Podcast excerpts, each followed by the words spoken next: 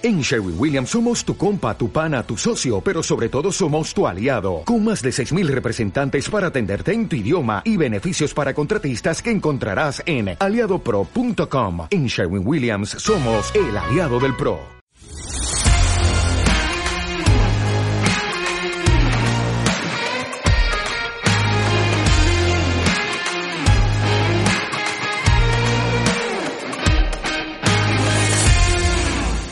Hola, ¿qué tal? Muy buenos días, buenas tardes o buenas noches. Mi nombre es Jefferson Maldonado y estás escuchando Div Talks, el podcast donde aprenderás todo lo relacionado con el diseño web, el diseño UX, WordPress y el amado y odiado Divi. Este es el episodio número 43 de Div Talks, donde estaremos hablando sobre qué hostings uso para mis proyectos web y los de mis clientes les estaré contando sobre los hostings que he usado en todo mi historial de trabajo digital y cuáles son los que me han funcionado hasta la actualidad. Además de eso, también les estaré platicando sobre el nuevo update de performance de Divi que se publicó la semana pasada y bueno, eh, les estaré hablando sobre esta novedad y bueno, qué es lo que han mejorado precisamente. Pero antes te recomiendo que te suscribas a uxtv.com donde desde 6 dólares al mes aprenderás a crear diseños geniales con WordPress y Divi.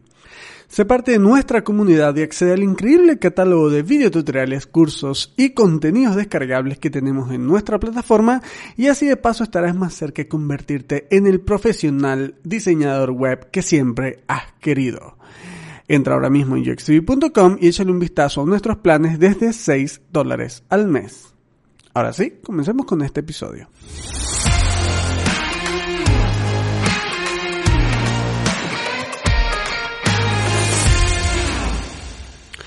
Muy bien, queridos Lovers, pues esta semana traemos un nuevo episodio de nuestro podcast Talks. Espero que lo estén disfrutando. La verdad es que cada 15 días se me hace un poco lejos. La verdad es que me encantaría poder crear un nuevo episodio cada semana. Estoy de hecho valorando hacerlo nuevamente. Quisiera saber la opinión de ustedes. Pueden dejármela en cualquiera de las redes sociales, en arroba UXTV, en nuestro grupo de Facebook o en cualquier lugar. ¿Qué opinan si eh, volvemos a los episodios semanales? La verdad es que sería un gran esfuerzo para mí poder, bueno, tratar de sacar cada episodio nuevo cada semana por la cantidad de contenido que, que, generamos. Ustedes saben que creamos posts, que creamos hub content en Divi, creamos los cursos, los tutoriales premium, los tutoriales gratuitos. Ahorita estamos creando un nuevo tipo de contenido que se llama tips diarios o daily tips, solo, que vamos a enviar solo a través de email marketing, a través de nuestra lista de correo electrónico. Eh, bueno, total, estamos creando montones de contenidos y se me hace complejo crearlos todos, tanto cada semana, ¿no? De hecho, por eso hemos ido bajando los, los eh, la cantidad de contenidos que generamos. Sin embargo, eh, bueno, el podcast semanal mm, me hace sentido, me gustaría mucho más, pero bueno, va a depender también mucho de lo que ustedes quieran, de lo que ustedes opinan. Eh, si ustedes bien con un podcast cada 15 días, para mí está fenomenal. Si quieren que fuera eh, semanal, hombre, me gustaría saber las opiniones de ustedes para considerarlo y bueno, tomarlo bastante en cuenta eh, para terminar de tomar mi decisión, ¿de acuerdo? Perfecto, en este episodio vamos a hablar principalmente de hosting y también del último update de Divi, del cual, bueno, también esta semana hemos sacado un post en nuestro blog, que puedes ir a blog.uxt.com y puedes ver un poco más de detalles sobre eso, pero quería comentártelo acá muy rápidamente. Primero vamos a hablar de hostings. Eh, me gustaría hablar de hosting eh, orientado principalmente a mi experiencia, a lo que yo he vivido con respecto a hostings desde que comencé en todo este mundo digital, más o menos en el 2013-2014, ¿de acuerdo? Eh, en aquel entonces yo comencé con, bueno, servicios de hosting gratuitos, estaba Blogger, estaba WordPress.com, que ofrece que tú puedes crear un blog gratuitamente yo comencé con esas soluciones, pero ya en el 2016 cuando comencé a hacer sitios web de forma semi profesional, porque apenas estaba comenzando, pues decidí evidentemente comprarme un primer hosting para montar lo que venía siendo mi sitio y eh, de hecho montar algunos de los, de los de mis clientes, práctica que ya no hago en la actualidad, pero en aquel momento siempre cuando uno comienza pues tiende a hacer ese tipo de prácticas, ¿no? Entonces, ¿cómo comencé? Comprando HostGator. Sí, señores, compré HostGator, que ofrecían creo que el hosting por un dólar al mes, algo así, no sé, eran como 30 dólares al año, 39 dólares al año, no sé, era algo, no, no era un dólar al mes, eran como 5 dólares al mes o 4 o 3, no sé. Era algo bastante económico, pero obviamente, eh, pues por aquel entonces lo que yo invertía en, mis herramientas de diseño, de trabajo y todo lo demás, eran cosas que, que salían de mi bolsa. Es decir, yo aún no estaba monetizando eh, diseño web ni nada parecido. Con lo cual, bueno, comencé precisamente con ese hosting por, por lo económico que era. ¿Cómo me fue? Bueno, eh, no, no tan bien, desafortunadamente. Yo conozco mucha gente que trabaja con HostGator y le va súper bien, le parece muy bien el soporte. De hecho, tenemos un webinar en uxtv.com donde hablamos con nuestro compañero Urano González. Él es experto en hosting, de hecho tuvo una compañía de hosting y todo acá en México.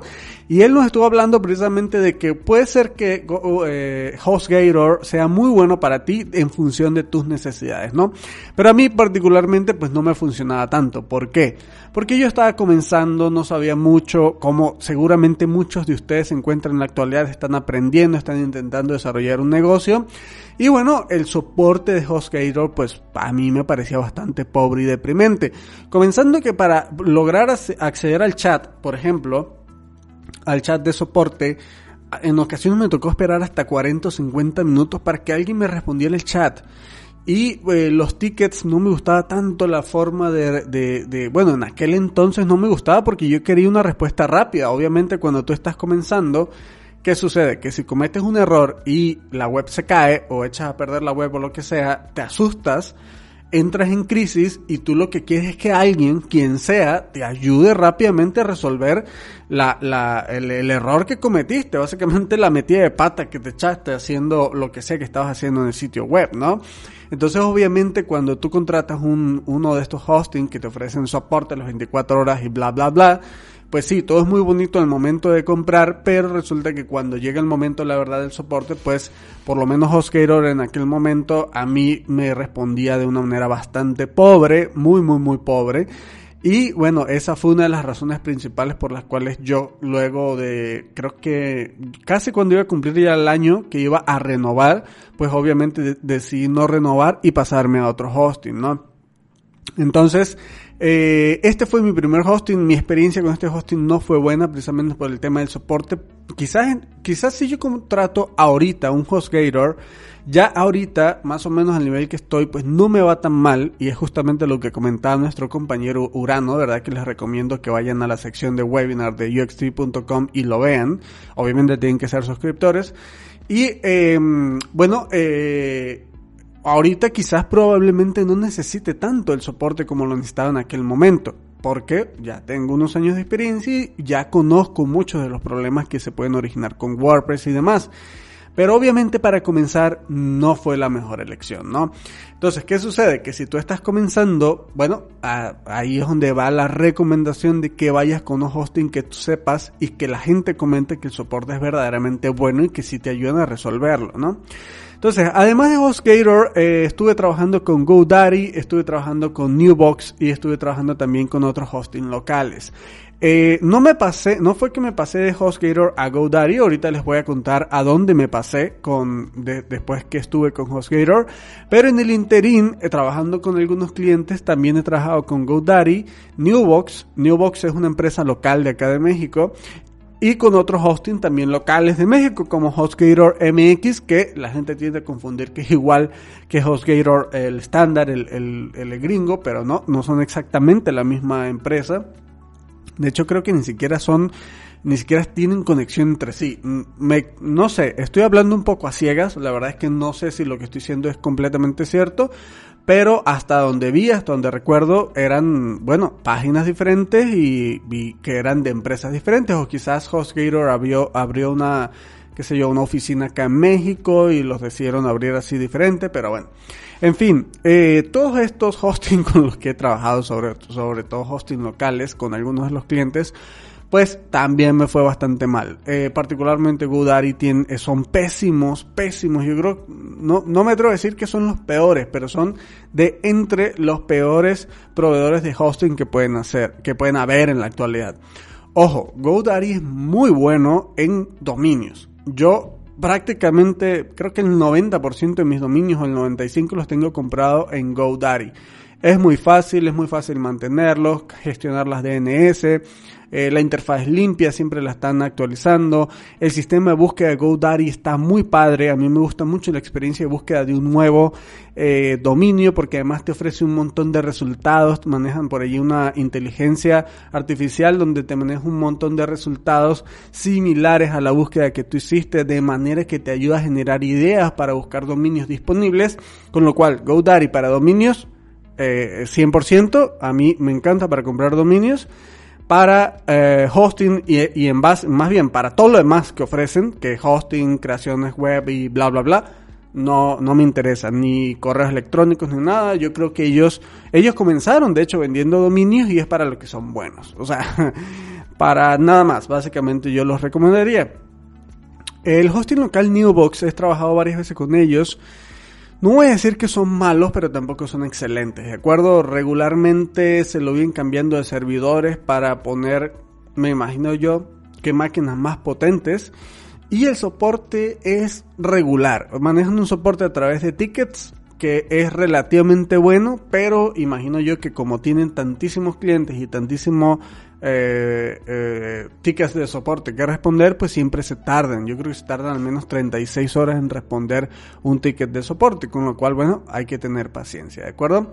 Y bueno, son algunos de los eh, hosting con los que he trabajado particularmente. Y eh, cuando estuve en HostGator, al final me decidí decantándome por SiteGround. Yo me pasé, y eso fue en el 2016, me pasé a SiteGround. En aquel entonces recuerdo que el plan me costó, me parece, ya saben que el primer año en SiteGround es solo 30% de sus costos reales. Eh, y no sé, pagué creo que 60 dólares por todo el año, una cuestión así. O sea que al final tampoco yo estaba pagando demasiado más de lo que ya pagaba en HostGator. Quizás probablemente un 60% más. Pero a mí ya se me hacía asequible porque, bueno, para cuando yo contraté SiteGround ya estaba monetizando, ya estaba vendiendo sitios web y pues obviamente yo he tenido siempre la mentalidad de que eh, si yo estoy generando, si algo me está generando dinero y es un negocio y es algo que al final me puede generar más dinero, mi mentalidad no es que agarro el dinero, me lo meto al bolsillo y me lo gasto, ¿no? Sino busco reinvertir buena parte de esa ganancia que me queda precisamente para estar mejorando constantemente tanto mi equipo como software como hardware que uso.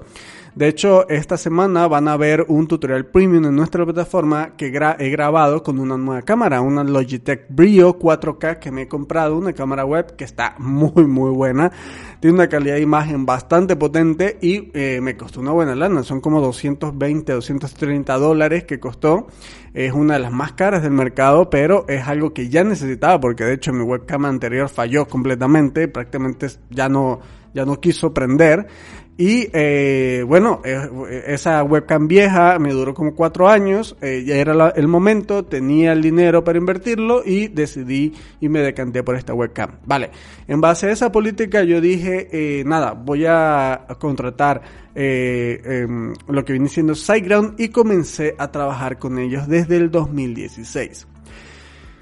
Bien, SiteGround. Pequeño SiteGround. Yo conozco a, Moncho, he tenido varias pláticas con Moncho, que es el country manager a nivel hispanoamérica de SiteGround. La verdad es que SiteGround tengo mis sentimientos encontrados.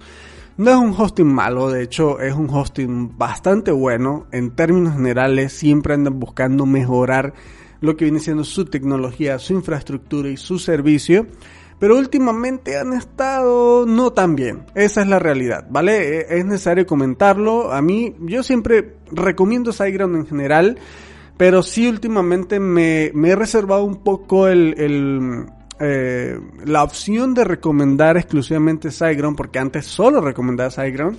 Eh, precisamente por los detalles que han venido teniendo. 2020 fue un año complicado para SiteGround. Imagino yo que buenísimo económicamente hablando, pero complicado en cuestiones de gestión. ¿Por qué? Porque están metiendo un nuevo sistema de ellos que se llama SiteTools y ese sistema les ha generado muchos problemas al momento de migrar de ese panel a SiteTools.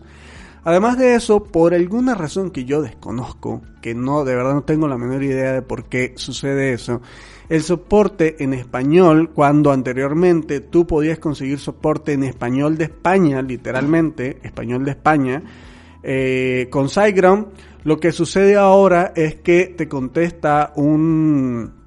Ellos son de eh, Sofía, Bulgaria, entonces regularmente te, te contesta un búlgaro eh, obviamente usando Google Translate, de hecho allí en el, en el chat te pone, ¿no? Eh, esta conversación es traducida en tiempo real por Google Translate y te contesta un búlgaro y obviamente nunca en la vida jamás te va a entender igual un búlgaro que está usando una máquina para que le traduzca tu necesidad a que te, em, te, te, conteste alguien de forma nativa en tu idioma nativo, ¿no? Que viene siendo el español, el castellano en este caso. Eh, y bueno, eso a mí me parece bastante malo en términos generales. O sea, para mí, para que SiteGround vuelva a estar al estatus que estaba en el 2018, quizás 2019, tiene el soporte tiene que volver a ser, por lo menos para el habla hispana, tiene que ser, tiene que ser 100% en español para que la verdad es que el canal de entendimiento sea completo. Y es una opinión completamente franca. Si alguien de SiteGround me está escuchando, eso es lo que opino, ese es mi sentimiento y espero que de verdad trabajen en eso por lo menos en este 2021 porque bueno, hay, mucha gente que se ha desencantado de, de, los servicios, precisamente SiteGround por eso. Y bueno, el otro detalle que a mí particularmente no, no me impacta tanto, sin embargo, hasta cierto punto sí, este, pero es el tema, obviamente, el precio, que SiteGround ya está al nivel de los hosting, que son hosting nivel pro, por decirlo de alguna manera. Sí, eh, me refiero a hosting compartidos, no me estoy, no me refiero ni a VPS, no me refiero ni a cloud, ni nada de eso, ¿vale? Estoy hablando de hosting compartido, que estoy completamente seguro que el 90% de ustedes lo que me están escuchando, lo que necesitan y lo que van a comprar o lo que han comprado es un hosting compartido, porque son proyectos relativamente pequeños, ¿no? Entonces, ¿qué pasó con SiteGround? Que eh, ahora, justamente en el 2020, yo he lanzado UXTV, como les he dicho en montones de ocasiones y como les he contado en otros podcasts anteriormente. ¿Y qué sucede? Que obviamente en UXTV empecé a meter contenido, contenido, contenido, contenidos. ahorita tenemos más de 372 tipos de contenidos dentro de la plataforma. Entre los que están lecciones, clases, tutoriales premium, webinars, eh, blogs de contenido del Hub Content, eh, contenido descargable que pueden ser layouts, pueden ser este eh, plugins también, todo eso lo tenemos dentro del WordPress, dentro de UXDB. Entonces, ¿qué sucede? Que obviamente UXDB ha ido creciendo en volumen, en, peso, ah, me refiero en, ocupación de disco, a una manera, de una forma muy acelerada.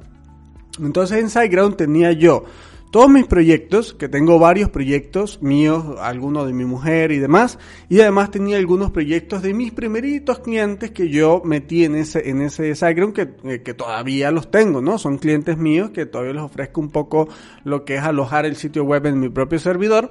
Entonces en total tenía más o menos unos 17, em, unos 17 sitios. Entonces ya me estaba acabando la cuota del plan que tengo actualmente y eh, me puse a hacer cálculos cuánto me costaría pasarme a un nuevo plan o cuánto me costaría contratar un nuevo hosting un poco más económico solo para pasar esos proyectos que son side projects que no reciben tantísimas visitas, que son proyectos un poco más estáticos y dejar únicamente lo que venía siendo UXTV en SiteGround. Y al final me salía mucho más a cuenta contratar un nuevo hosting y pasar todos esos proyectos que no son tan importantes o que dentro de la lista de prioridades son menos prioritarios que UXTV, que es un proyecto que pues es uno de los que más eh, me está dando ahorita monetización, y dejar en SiteGround únicamente UXTV, ¿vale?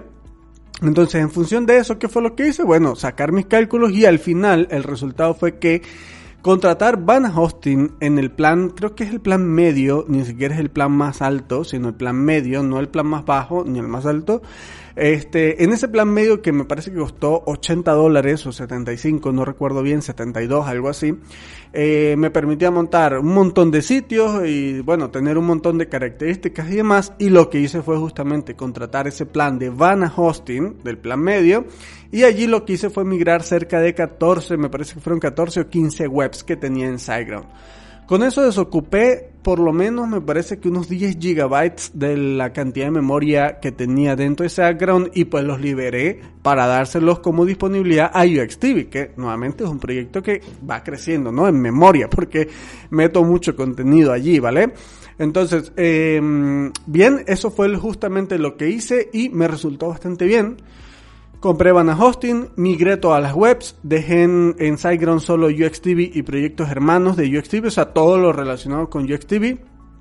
Además de eso, porque como todavía no conozco mucho Vana Hosting, tampoco quería darle a Vana Hosting la potestad, por decirlo de alguna manera, o la posibilidad de alojar uno de mis proyectos principales, que es UXTV, ¿no? O sea, si algo pasaba, o sea, UXTV es un proyecto donde todo el, eh, ahorita está entrando mucha gente de forma diaria. Yo creo que están habiendo por lo menos ahorita unas de 400 a 500 visitas diarias, más o menos. A veces tengo picos de 1000 visitas diarias. Y ojo, eso no es mucho para otros sitios, pero sí es mucho para un, para un sitio que está en un, eh, en un hosting compartido, ¿de acuerdo? O sea, es, es, de hecho, los hosting compartidos tienen limitación de, de visitas al mes.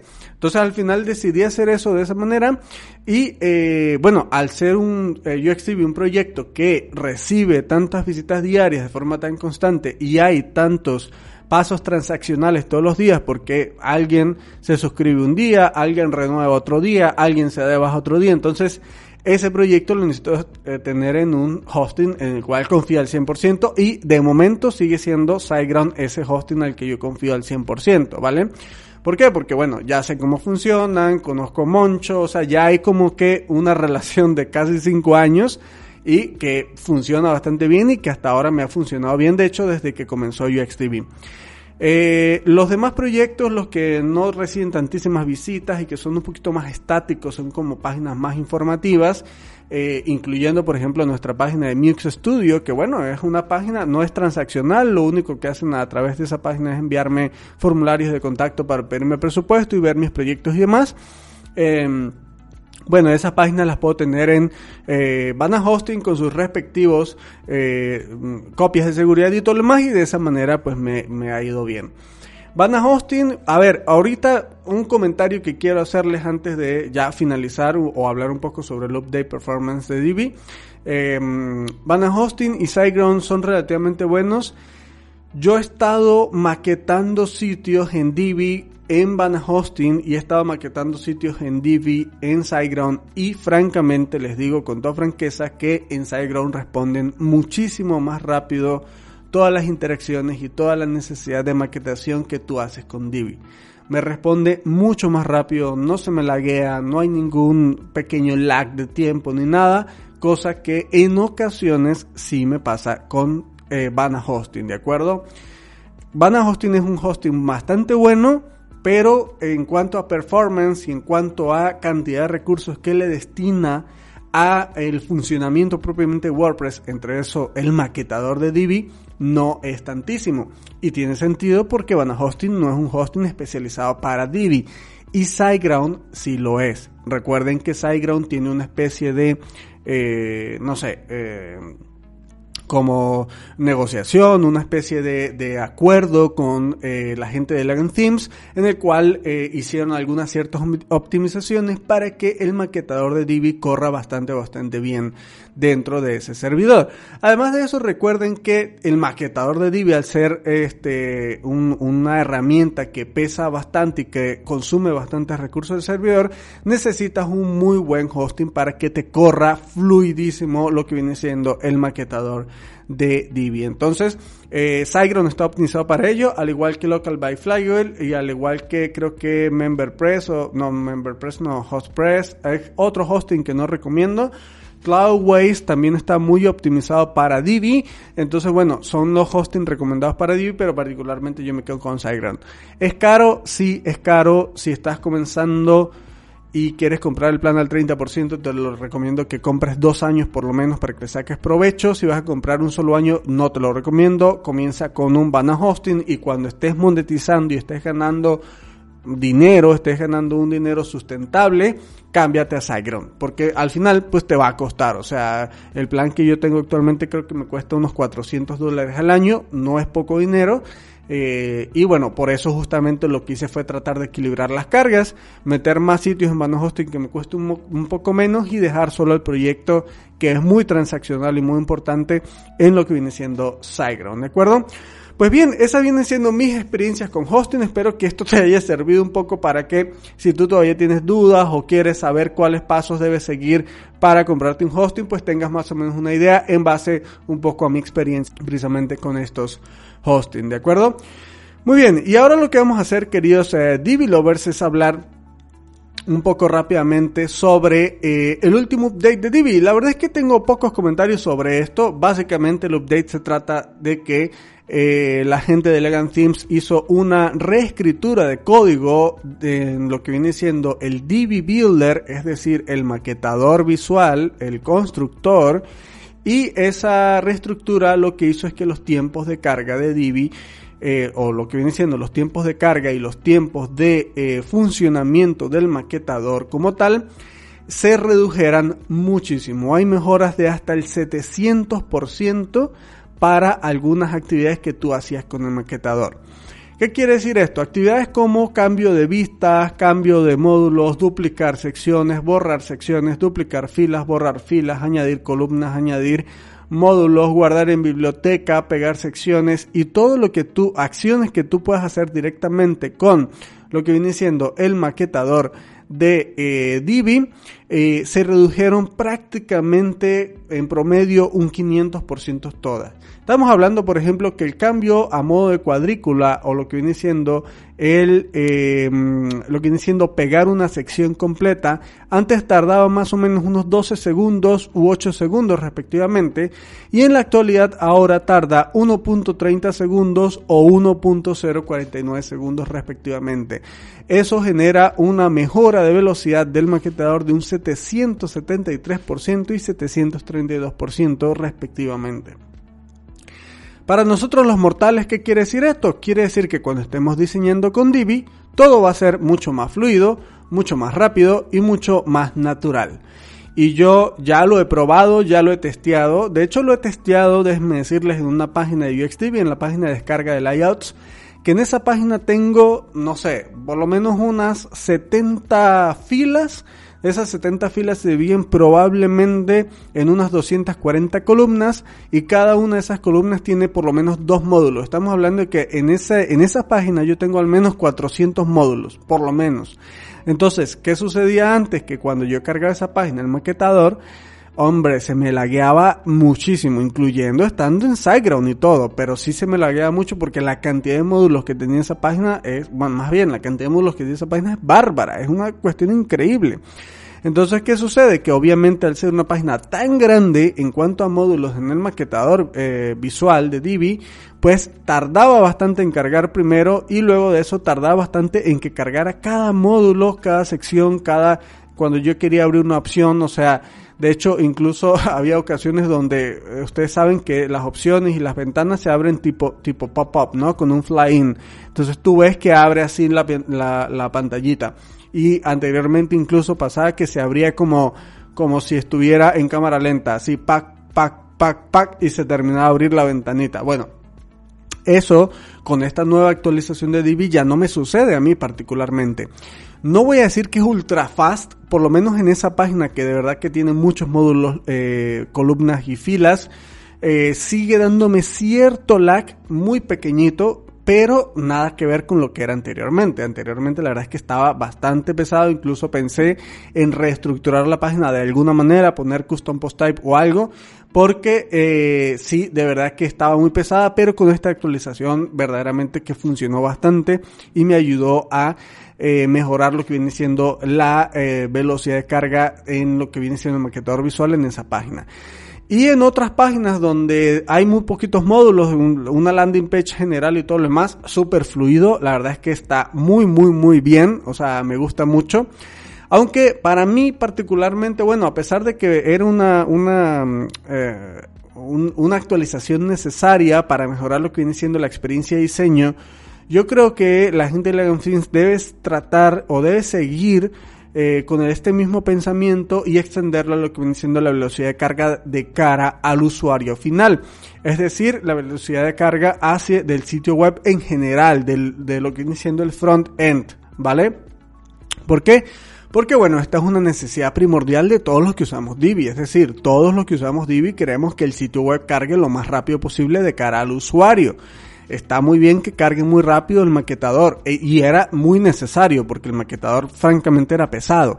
Pero eh, bueno, decidieron hacerlo así de esta manera, como que optimizar primero el maquetador para que tu experiencia como diseñador con Divi fuera mejor. Lo es, se le agradece mucho, eso me encanta, y además porque bueno, yo trabajo con esto todos los días y para mí, bueno, el hecho de que el maquetador sea más fluido y más rápido me reduce la cantidad de tiempo que tardo haciendo mis actividades con Divi y eso pues al final es ganancia para mí como diseñador y seguramente va a ser ganancia para ti también. Pero nuevamente, yo creo que lo que todos estamos esperando así que yo creo que haría, no sé, una fiesta cuando suceda es cuando la gente de Legacy diga que han mejorado el performance total de Divi en el frontend. Es decir, de cara al usuario final, la carga, la carga del tema, eso, que han reducido el tema, que han reducido su, su tamaño, que lo han hecho más súper optimizado, etcétera, ¿no? Que tú un sitio web con Divi estándar cargue en menos de un segundo, no sé, una cuestión de esas. Obviamente, si tú haces una sobreoptimización, lo puedes lograr pero esto sería genial que ya venga nativo con el tema. Es, es, es lo que pedimos todos, Señor, por favor. Eh, Divi Guetta, escúchanos y por favor cumple nuestros sueños de que Divi sea un tema mucho más ligero. Muy bien, pero bueno, eh, si eres diseñador y usas Divi diario, seguramente vas a agradecer mucho el hecho de que el maquetador sea hasta un 700% más rápido. Con eso finalizamos este podcast, queridos eh, Lovers, este episodio de 31 minutos más o menos, un poco más de 30 minutos. Eh, les agradezco mucho siempre estar ahí, estar al otro lado escuchándome. Recuerden que si quieren que volvamos a los eh, episodios semanales. Me encantaría que me lo dejen por allí en los comentarios, a ver su opinión, su feedback, para tomarlo en consideración, porque la verdad es que me lo estoy pensando y me gustaría saber mucho el feedback de ustedes. Y finalmente, pues recuerden que pueden entrar en uxtv.com, planes desde 6 dólares al mes. Saben que esa es la manera de apoyar todo este contenido gratuito. Si te ha gustado este contenido, no olvides compartirlo en redes sociales con todos tus conocidos. Les doy gracias por sus me gusta en iVoox, sus valoraciones en iTunes y sus likes y suscripciones en Spotify. Feliz de estar aquí una vez más con todos ustedes, les envío un saludo, un abrazo y hasta luego.